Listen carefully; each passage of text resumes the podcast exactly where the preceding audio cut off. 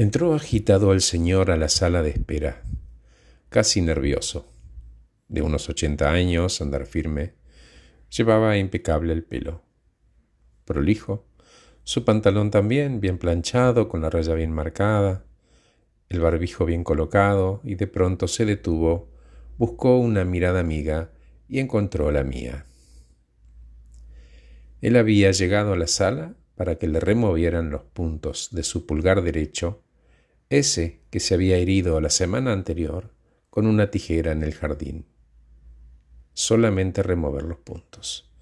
Y dijo que estaba apurado, de hecho muy apurado, porque ya eran las ocho y media y él tenía una cita a las nueve.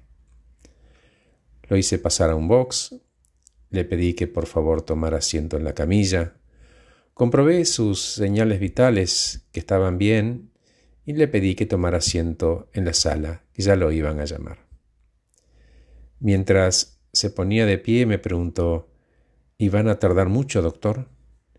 Y le respondí Seguramente no, Carmelo, unos pocos minutos. Se alejó Carmelo, se sentó en el borde de una silla libre, listo para saltar ni bien lo llamaran, como si esa posición que adoptó apurara las agujas del reloj. En su mano sana, el número que rezaba la tirita del papel decía sesenta y siete, y el marcador en la pared marcaba cuarenta y dos. Me alejé para hacer otras cosas y a los pocos minutos volví y lo vi mirando su reloj, casi dudando si esperaría o seguiría y volvería al día siguiente. Quedaban quince minutos para las nueve. Decidí que ya que no estaba ocupado con otro paciente, podría examinar su herida. Comprobé que estaba curado. Entonces le pedí a uno de los doctores algunos elementos para quitarle las suturas y curar su herida.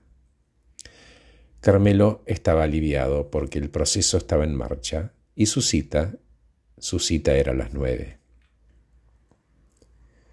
Mientras le realizaba las curaciones, le pregunté si tenía una cita con otro médico esa mañana, porque lo veía tan apurado, y me respondió mirándome a los ojos Necesito ir al geriátrico que está cruzando la plaza. ¿Vio, doctor? Ese que tiene la reja verde. Y agregó, voy a desayunar con Laura, mi esposa. Ah, qué bien. ¿Y cómo está de salud? Laura, ¿verdad? Sí, sí, Laura, Laura, apuró Carmelo. Hace tiempo que mi Laura sufre de Alzheimer. Ah, entiendo. Ya casi termino y lo dejo ir, Carmelo. Es solo cruzar la plaza. Ya casi estamos. Además, seguramente no se va a enojar si llega unos minutitos pasadas las nueve, Laura, ¿no? Carmelo demoró en responder y le dijo, Laura ya no me reconoce. No sabe ni qué día ni qué hora es.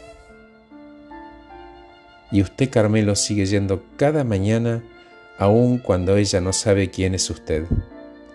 Carmelo levantó la mirada, me miró a los ojos, sonrió y acariciándome la mano dijo, Ella no sabe quién soy, pero yo todavía sé quién es ella.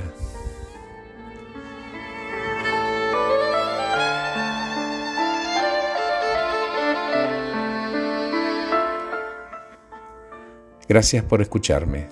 Soy Horacio Velotti.